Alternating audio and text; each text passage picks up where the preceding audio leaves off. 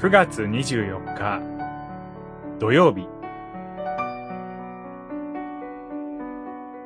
神の命の恵みと水の流れ。エゼキエル書47章。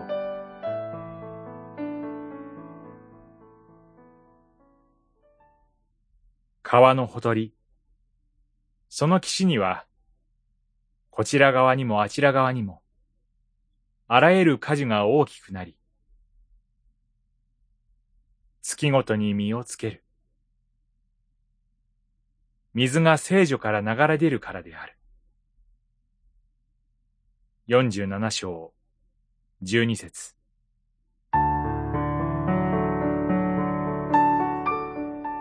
40章から新しい神殿の幻が示されます。都エルサレムは陥落し、見える神殿は破壊されました。その中でエゼキエルは、全く新しい主の神殿の幻を見せられるのです。今日の箇所は、その神殿から流れ出る水の流れに焦点が当てられています。この水は、止めどなく増え広がって海に流れ込み、海の水を汚れのないものとします。魚の種類は豊富になり、塩が取れ、果樹が絶えることなく実ると言われます。主なる神の命の恵みが、水の流れを通して明らかにされています。世界の初めにあったエデンの園も、水の流れが豊かな場所でした。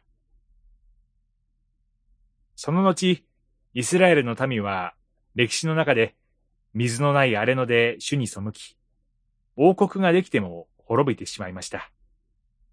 しかしその中で、聖書は、人が心から生ける神に立ち返り、ただこの命を受けるようにと語ります。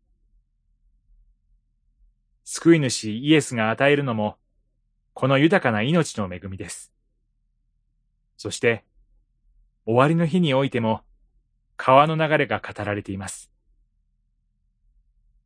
私たちは、この天の都に向けて、信仰の旅をして言います。天使はまた、神と子羊の玉座から流れ出て、水晶のように輝く命の水の川を私に見せた。その両岸には命の木があって、年に十二回実を結び、毎月実を実らせる。ヨハネの目視録、二十二章、一節二節。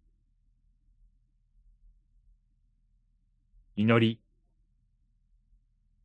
天の父よ。あなたが終わりの日に、私たちのために備えてくださる恵みを感謝いたします。